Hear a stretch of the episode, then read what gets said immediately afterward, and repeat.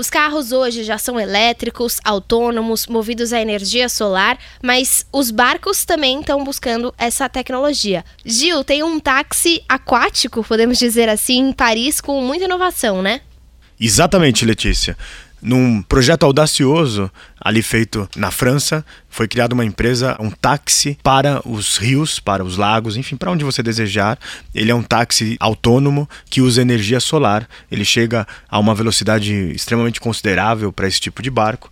Um dos participantes da equipe, ele é quatro vezes campeão mundial de windsurf. O outro é um engenheiro que ganhou quatro vezes também o America's Cup, que é uma das, das competições de atismo mais importantes do mundo, e uma série de engenheiros. E esse táxi é extremamente rápido, zero carbono, enfim, é o futuro para cidades que são extremamente aquáticas. Estamos esperando chegar aqui em Manaus, tantas outras cidades que têm rios limpos e que possam navegar. Pois é, enquanto você ouve a nossa coluna, já vai entrando na nossa página Revolução Band News, que você encontra no site da Band News FM, para ir vendo como é que funciona esse táxi barco. Eu e o Gil, a gente estava assistindo aos vídeos e tentando entender como é que ele funcionava, como é que ele deslizava ali na água, porque ele é um barquinho, parece um, um design de um carro mesmo, né? Mas embaixo é um barquinho e ele tem duas hastes de sustentação. Então, quando ele está parado, o barco fica em contato com a água. Mas quando ele começa a se movimentar, apenas aquelas duas hastes pequenininhas ficam em contato com a água.